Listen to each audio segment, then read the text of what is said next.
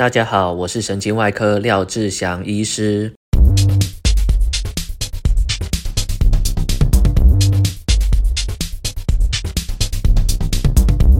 我现在在洛杉矶机场旁边的旅馆，那现在的时间是凌晨四点。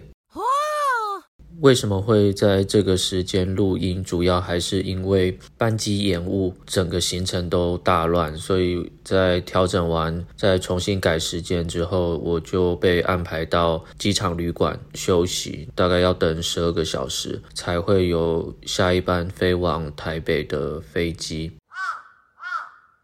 就是我原本机票的时间晚十二个小时，所有的行程都要往后排，包含加一分院的手术啊、门诊，全部都要暂停，也是相当伤脑筋，也跟受到影响的患者在这边说声抱歉。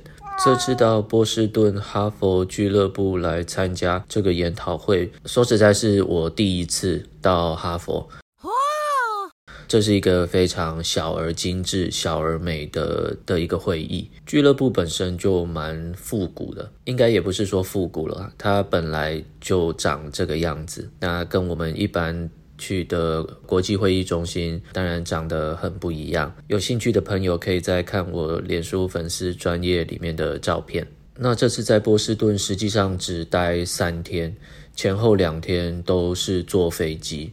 花了非常多的时间在坐飞机转机，然后我觉得，呃，洛杉矶机场真的是一个噩梦，它大到非常的夸张，海关安检又很久，所以我一开始从台北飞到 LA 的时候，呃，几乎快要搭不上转机，搭不到要前往波士顿的转机，我是 last minute boarding。就是最后一分钟，人家闸门口都要关了，我才赶紧，呃，满身大汗的冲到登机口报到。第一个是海关卡的时间非常久，再来就是他的登机门又常常都会换，所以当我走到原本机票上面写的登机口的时候，发现不对，然后又跑来跑去，到处找登机口改到哪边。看完荧幕之后，就赶紧飞奔。洛杉矶机场真的是非常大，那我就拖着随身行李在机场里面狂奔。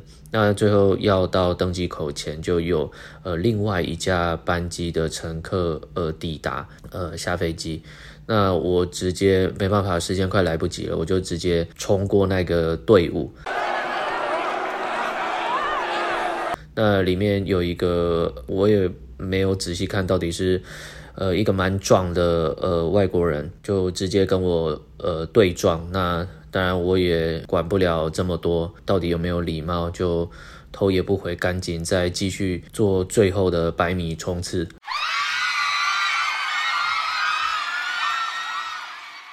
到了飞机上之后，真的是全身都是汗，啊、真的是一场噩梦。好险，还是搭上了飞往波士顿的呃 transfer flight，算蛮幸运的啦。因为听说有一些学长啊，呃，因就因为这个海关的问题。没有办法达到转机，这真的是会让人非常头痛。国内线的那个 JetBlue 的风评其实也是说，常常会有时间延误啊，呃，取消班机。所以在 LA 除了海关，还有航空公司的问题。所以这学长就说他完全不会想要在 LA 做转机，他就直接从 San Francisco 到 Boston，免去可能发生的噩梦。那这次我到波士顿也是生平的第一次，到美国基本上都是参加会议。我认识每一个城市的方式就是走路，然后去参观它的博物馆，像这次我就参观了波士顿美术馆。我花了很多时间在里面看他的收藏品，里面有莫内啊、马蒂斯、毕卡索等等有名的画作，现代或古代的收藏都有，还蛮有意思的。不过波士顿美术馆也是非常大的一个地方，如果一次要把它走完，会花相当多的时间。那第一天到波士顿，除了去参观他的美术馆，还到还到波士顿呃最有名的医院 Brigham and Women's Hospital 和儿童医院 Boston Children's Hospital，然后去哈佛图书馆、医学院的图书馆，在那边到处晃晃。会议的部分，受邀到这个会议演讲的，基本上都是国际上知名的人物，当然也有当地的医生。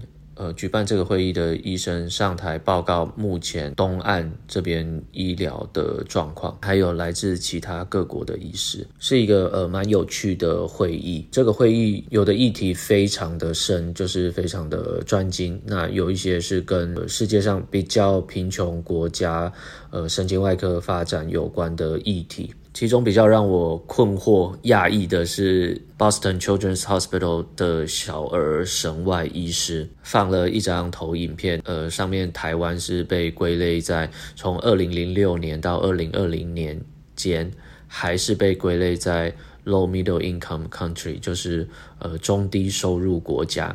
我一开始看到的时候，我真的是有点傻眼，我想说，诶，到底会不会是打错打成？本来要打 Thailand，然后打成台湾，但是我后来也没有去，没有去问这个医师说到底他的是不是打错这样子。不过就我所查的资料，在我也有用 Chat GPT for 查到的资料，就是一九六零年后台湾经济起飞，其实后来就已经算是已开发中国家。那我们在参加国际会议这种医疗会议的时候，那些注册费也是属于已开发国家的费用。医学会的注册费，如果你是中低收入国家的话，那注册费是可以比较便宜。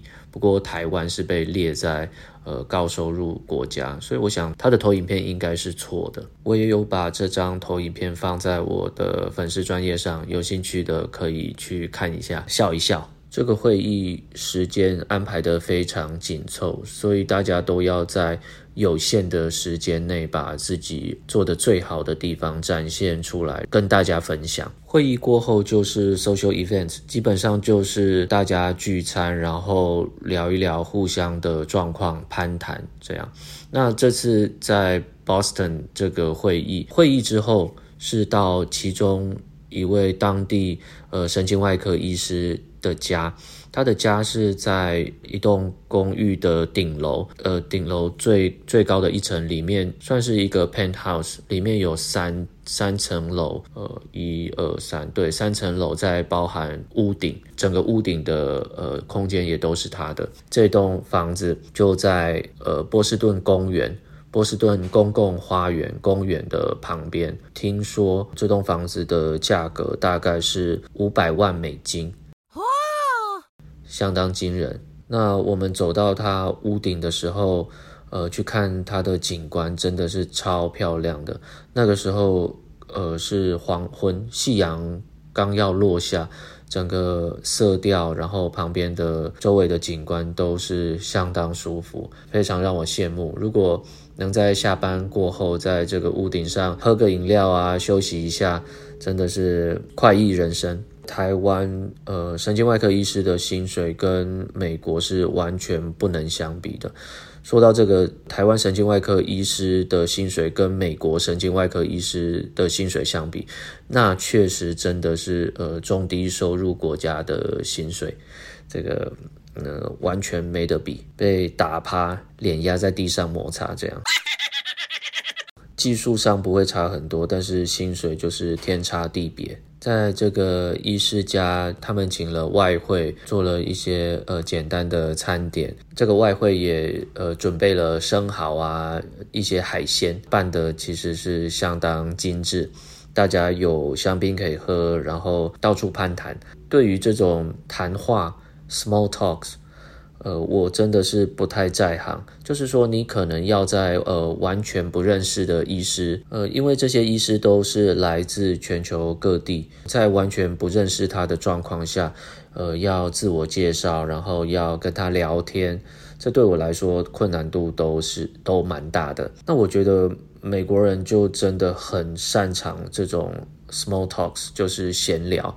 呃，闲聊天气啊，任何呃可以聊的，他都可以把把它拿出来聊。我在这方面还是呃蛮需要加强的。第一个是自己真的是沉默寡言，非常的内向害羞，要主动去介绍自己，然后跟人家攀谈，呃，会是一个困难点。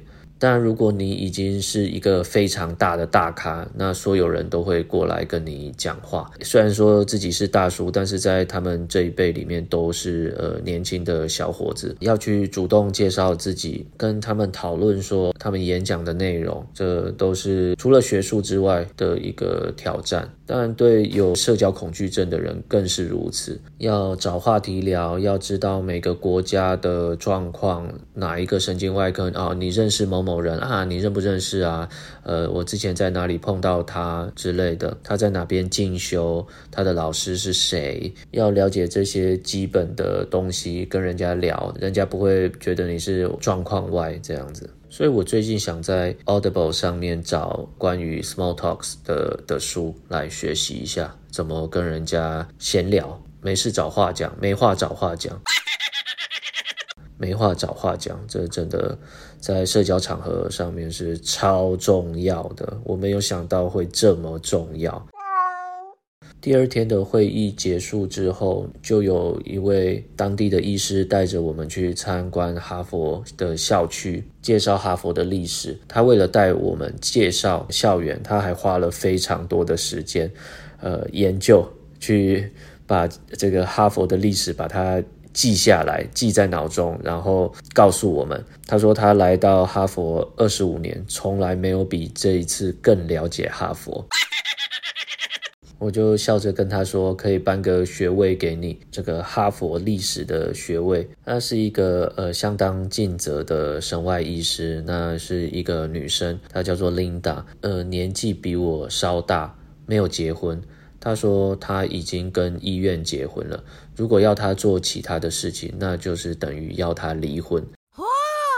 他会讲出这个话，就可以知道他花了多少心力在神经外科、在医院的工作上面。他带着我们在哈佛的校园，等于是一个校园的巡礼，然后再带我们去吃晚餐。到哈佛的纪念品店买纪念品，那整个结束之后都已经呃十点十点多。我问他说：“你是不是等一下要到医院？”他说：“对，因为我隔天还有手术，我还要去看病人。”哇，其实也是相当苦命了哦。这个薪薪水高，但是也相对也是要付出。在美国就是这样，你要拿到高的薪水，那你要做出等值的付出，等值的努力。不过在台湾，你做出这么多的付出，未必有等值的回报，这个是差异点。所以在美国，大家肯拼的会非常拼，拼到把所有的时间压榨出来，放在工作上，那就会得到非常好的报酬。这是美国的特性。所以其实不少世界上不少医师争破头要到美国当神经外科医师。在闲聊的过程中，就碰到两个土耳其医师，他已经在土耳其完成神经外科的专科训练，也拿到执业执照，但是他来到美国之后，全部重新开始。再从住院医师开始做啊，对了，要做住院医师之前，要先考他们呃美国的医师执照，然后做 matching，呃申请医院，申请住院医师训练，再从头训练个七年，听到就觉得非常辛苦，但是他们看的是训练过后可以独当一面的时候所能够得到的报酬，远比他在他自己的国家里面。呃，待一辈子要好太多太多了，所以他们肯这样子牺牲，换得日后的回报。简单来讲，就是 American Dream 美国梦啊。可能我年轻的时候也有美国梦，不过随着年纪的增长，有家庭之后，这个美国梦慢慢就不见了。在聊天的时候，有一位日本神外医师，他说他的朋友是心脏外科医师。也是不在日本当医师了，就直接跑到美国当心脏外科医师，也是有一个美国梦这样子。如果问我说要我现在抛弃在台湾所有的东西，那到美国重新开始，我的意愿就没有这么高了。我也不知道我的美国梦是从什么时候开始褪色，不过还是会有美国的月亮比较圆的那种想法。不知道是不是从小到大教育啊，都是呃美式教育，那所有的新知识都是从西方从美国传进来，所以会造成这种想法。有的时候根深蒂固，也是蛮难改变的。整个会议结束之后，我多留了一天。第二天早上起来要出去晨跑的时候，碰到了 Michael Lawton。Michael Lotton 教授是呃世界上知名的脑血管动脉瘤、动静脉畸形绕道手术的大师。我昨天看到他呃去跑步，那今天早上则是要到 gym，要到健身房去做重训，是一个相当注重维持体能状况的一个医师。早上很高兴跟他碰面，跟他一起自拍。那我也有放在脸书的粉丝专业上面，嗯，是脸书的粉丝专业吗？不是，是我个人的个人的脸书上面，蛮开心的。一早出去运动的时候就碰到这个大师 Michael Lawton，很开心。今天早上用慢跑，用跑步的方式从旅馆开始跑，然后跑到海岸边港口，然后绕一圈回到回到旅馆。大概是十公里的路程，这就是我认识呃一个城市的方式。我用跑步的方式到处看，到处拍照，会先把自己想要去的景点先列出来，然后再用 Google 安排行程绕一圈，最后回到呃饭店。但有的时候会走错路，会迷路，蛮有趣的方式去认识一个城市。不过说真的，出国开会。到美国、到欧洲的这种行程其实是非常累，也要克服时差。回到台湾之后，要马上再紧接着临床业务，对于体能来说都是一个挑战。能出国走走，转换一下心情，当然也很好。不过相对的时间成本和金钱成本真的都是相当高。那所有的事情也都要安排好，但是如果发生这种不预期的状况，比如说，呃，飞机延误、停飞，造成转机的问题，那这都是无法预料、无法掌控的。所以其实早一点的时候，我就在安排要把这个停诊，然后把手术的时间再挪开，往后延。啊，对了，波士顿有名的就是龙虾，还有生蚝。早上我跑完步之后，就跟之前在加护病房工作的护理师，呃，约中午吃饭。他刚好来美国进修，他也本来就预计这这个周末要到波士顿来玩一玩，看一看，所以就我们就约了吃 Legal Seafood，在海岸边的一个海鲜餐厅。